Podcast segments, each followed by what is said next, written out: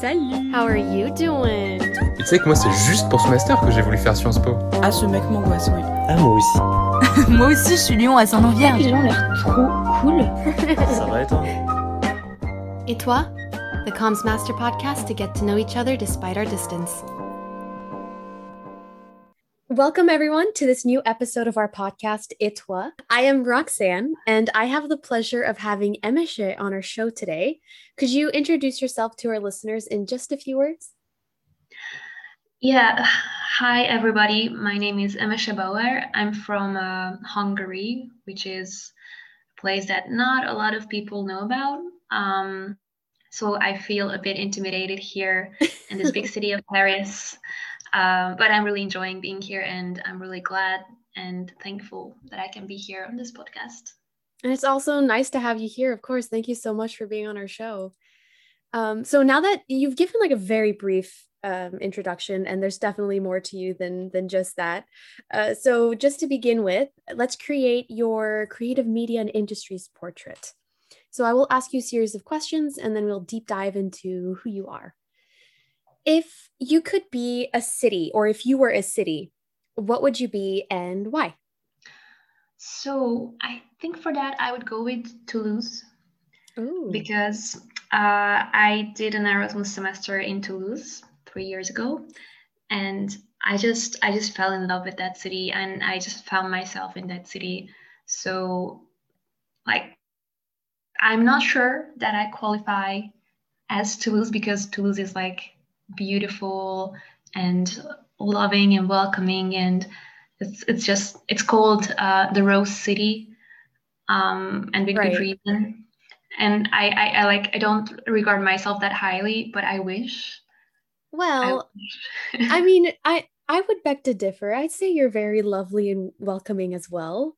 I mean, you were the very I think you were the very first like actual friend that I made at Sciences Po. One of my first friends too. so yes, please don't think that. I would say that Toulouse is a very good choice for you. Wh- which four months did you stay there? Was it like which season did you experience? It was spring. wow. So from spring to the to summer transition? Yes, yes. Wow, that must have been so nice.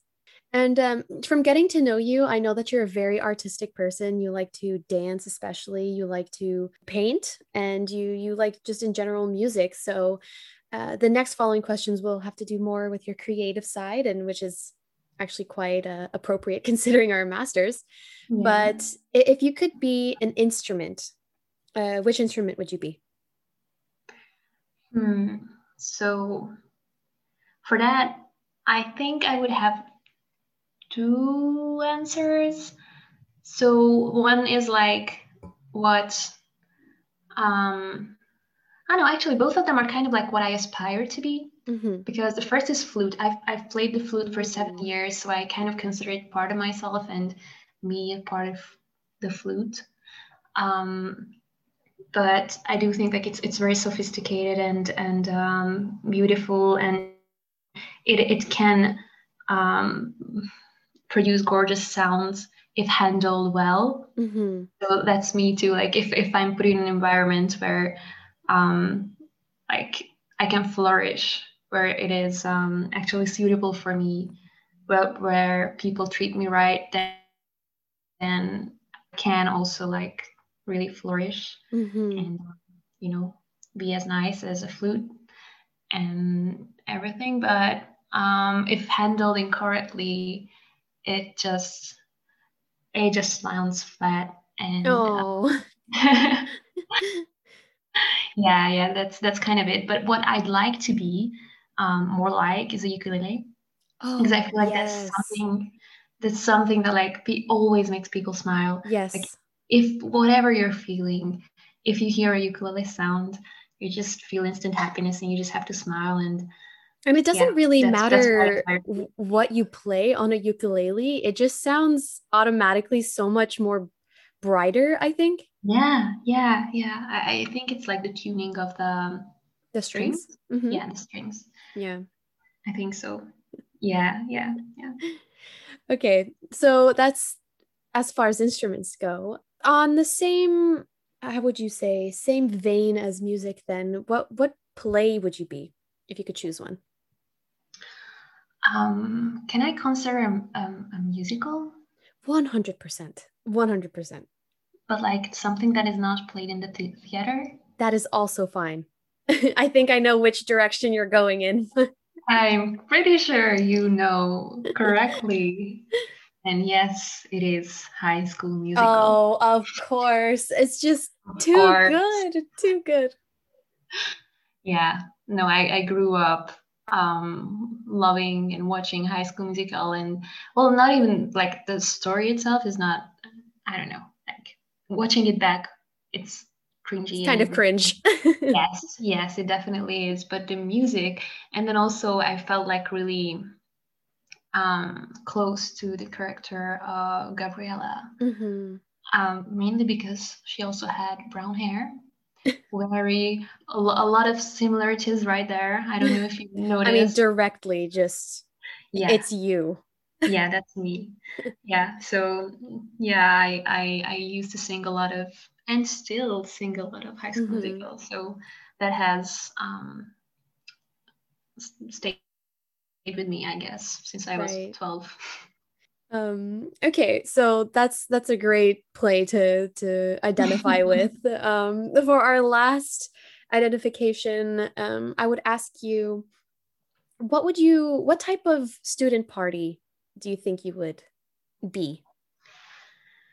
hmm for a student party i think i would be um a party at home like a house party Yeah. but like in a smaller group where everybody just trusts each other Mm, and um, knows each other and and uh, they can I don't know comfortably enjoy um, the whole party together mhm. and where people would just randomly put on Latino music and naturally start dancing and singing. I feel like that's a party I would identify with. Mm.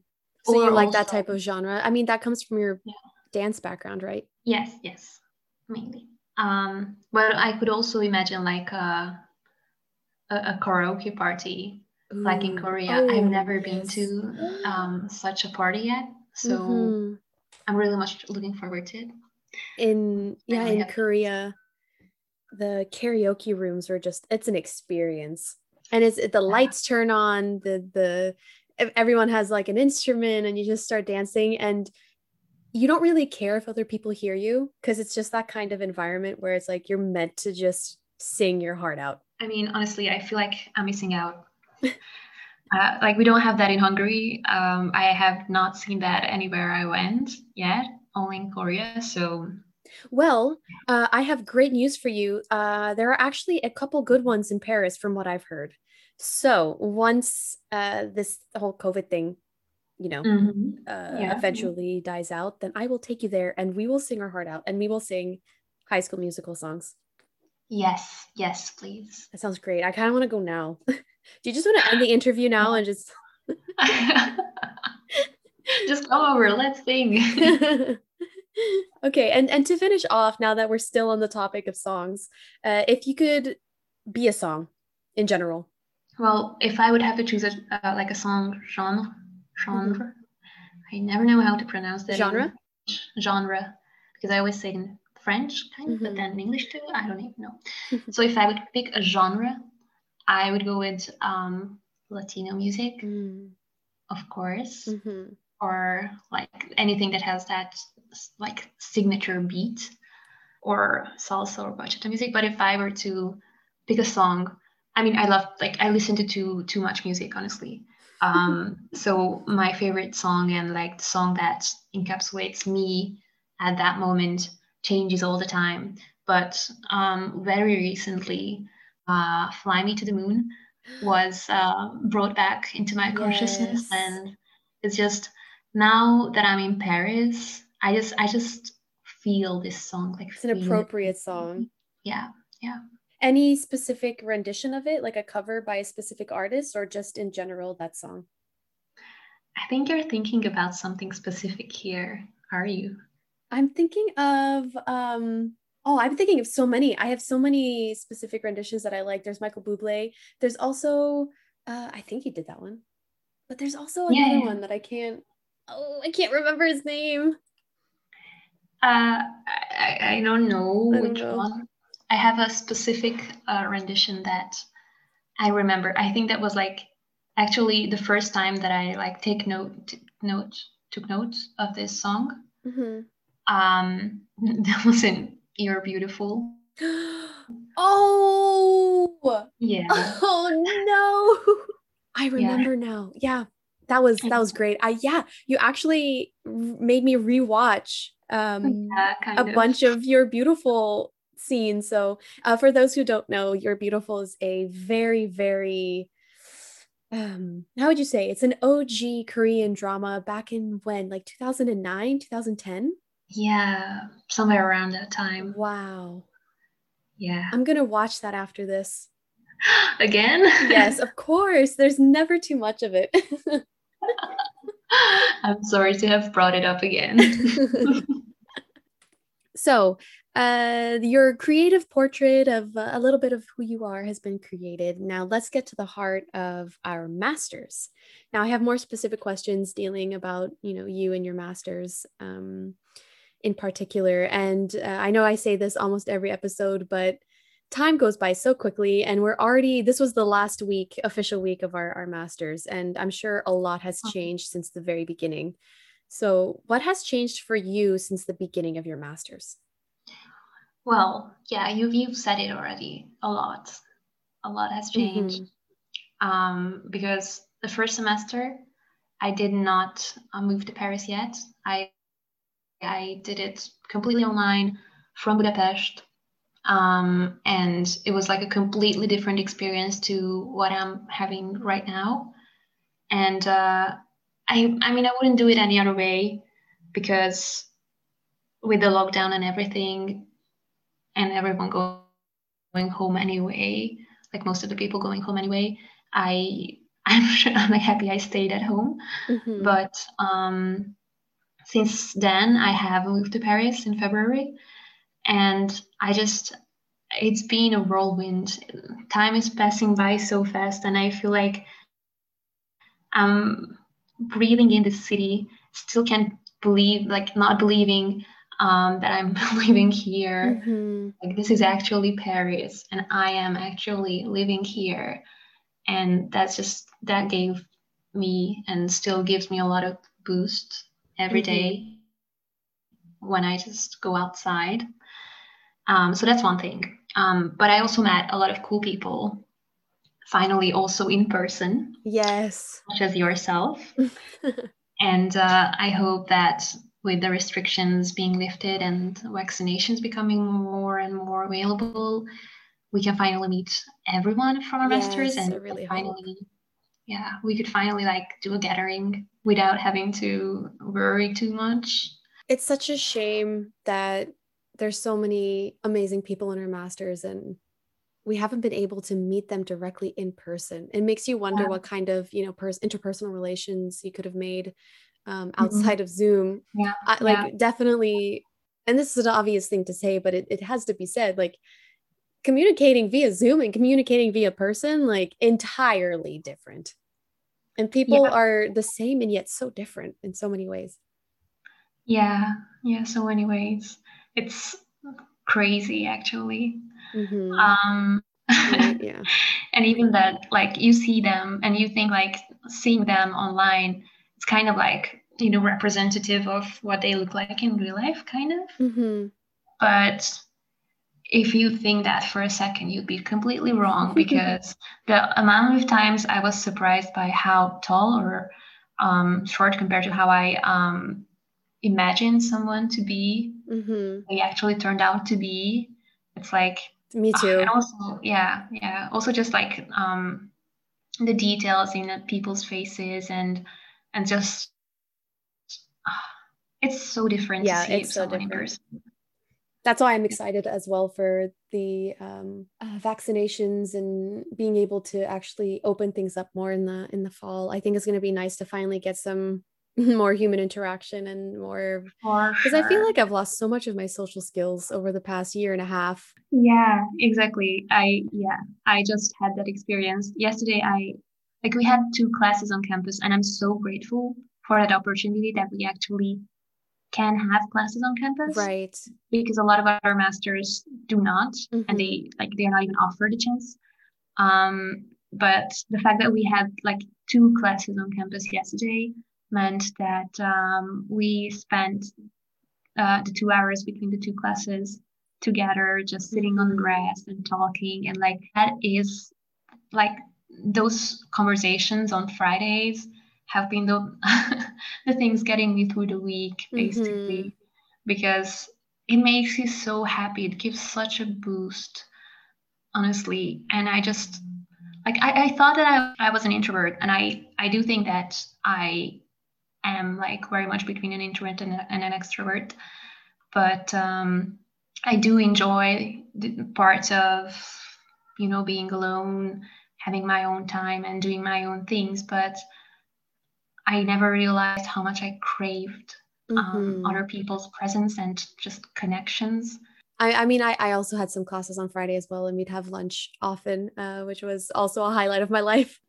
I mean, Crous lunch is the highlight of your life a bit of a overstatement. I mean, it's so gourmet, you know, like so delicious. Yeah, I something look that you forward to it, you wouldn't choose for yourself, but man. they just know it better what you need and just create it for you. Uh, so you mentioned that you have classes on Friday. Um, Do you have any memorable class uh, over the past semester or two, or even a memorable professor that you you'd like to talk about? Mm, yeah, I, I feel like one of the most memorable classes uh, was coding. First of all, I, I never thought that I would like coding because I was afraid of it, that it's like too technical and too like detailed and everything. Like I saw people writing code before, and of course I could not understand because I never studied it, studied it. Yeah. Hmm. So I was initially frightened by the idea of studying coding, Right. but then during the course itself, I discovered like I always got so energetic during the course and just I would not stop. Um, you know, uh, I was living with my boyfriend and uh, I would just during the class turn to him and be like, look at this, I made this, it works. I really, really enjoyed that experience. So that's like that was one reason why it was memorable. The other reason was the teacher, of course. And there are like different reasons why he has amazing hair. That's one. and we only saw him through Zoom, and through Zoom, it's even it's actually um, even more impactful yeah. than it is in real life. But yeah, and the second is that um, it's a bit hard to reach him, and I am proud that I have in fact received an answer f- Wow. from him. I, we keep joking that you should print it and frame it. Yeah, yeah.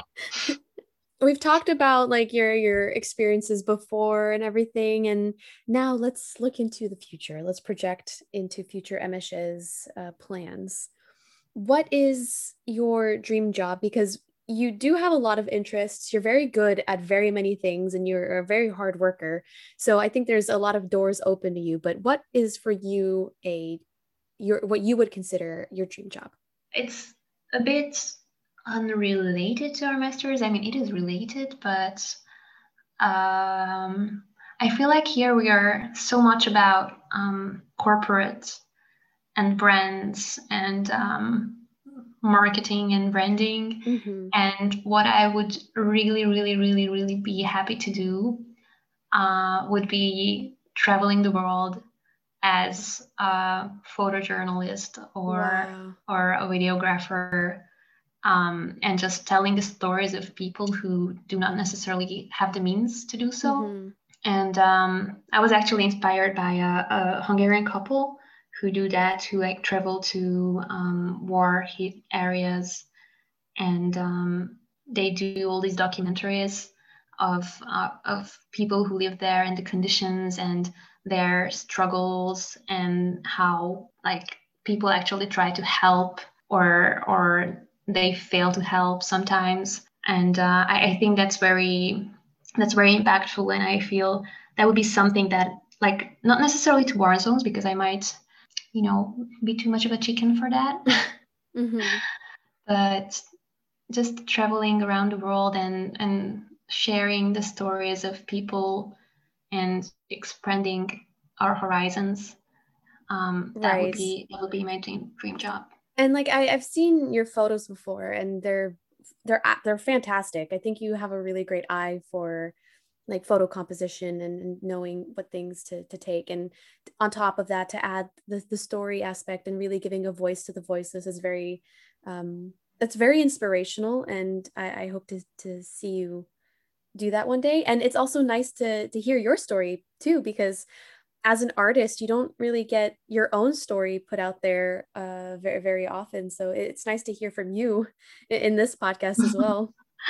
Well thanks it's thanks to you for inviting me Um, and, and so because you're the dream job that you have is therefore like a, a very international, global based job. So you'd be moving around a lot. So would you aim to work in France for a little bit and then go abroad, or what's your kind of uh, voyage that you have in mind? yeah i like france or abroad is a bit um, not all encompassing for me because abroad is also where my home country is from the french point of view yeah. so um, I think for a while I would probably stay in France or go abroad somewhere, depending on like other circumstances. But um, like I, I would really, really want to um, gather some international experience and just meet other cultures and working cultures to um, and then I would probably go back to Hungary as a base hmm um, and if I would be able to do my dream job, I would travel from there and but just have a permanent base in Hungary. Right. But yeah, so I would probably yeah, I would probably go back to Hungary after a while. So have like yeah, like you said, a, a home base in Hungary, but be able to travel around and uh, Yeah, and, and yeah. take photos of. That's that's really nice. Yeah. Can I can I ask your dream job? My dream job. Oh, that's interesting. I've never been asked a question before.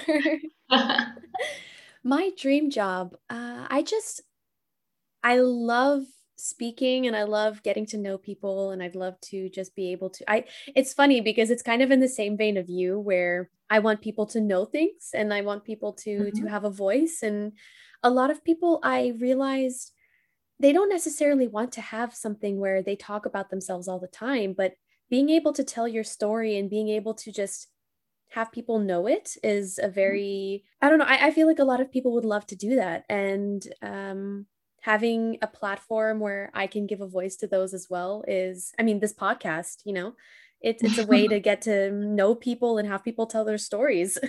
So if, if i could have a job and i, I love in video games as well and being creative in the video game industry is, is a must and i don't know what i would do if i didn't have creativity in my life so yeah Mhm. something where I can mix the two, uh, travel around, you know. I think that Mhm. would be the I don't know yet if there's a name for for that job, but something that encompasses all of that I think would be really nice.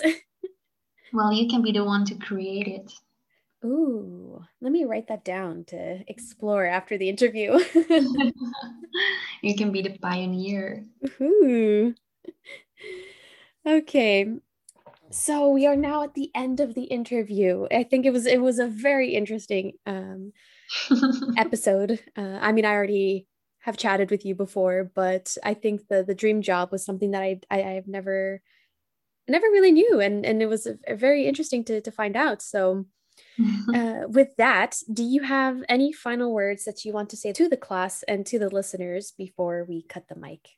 Well, um, first of all, I would like to actually thank you guys um, in our masters, everybody, because I feel like, especially our English track, we have become a community, like a, a really close knit one, and we can actually rely on each other. And even though when we were on Zoom last semester, um, we were like so far apart geographically and everyone was like scattered across the globe we still still managed to uh, stick together and i felt Mhm. like we were going through it together. You know, we were all in this together. and uh, yeah, I, I'm really thankful for that. Um, but as general advice, I would say Sciences Po is a great place and we should all try to enjoy it.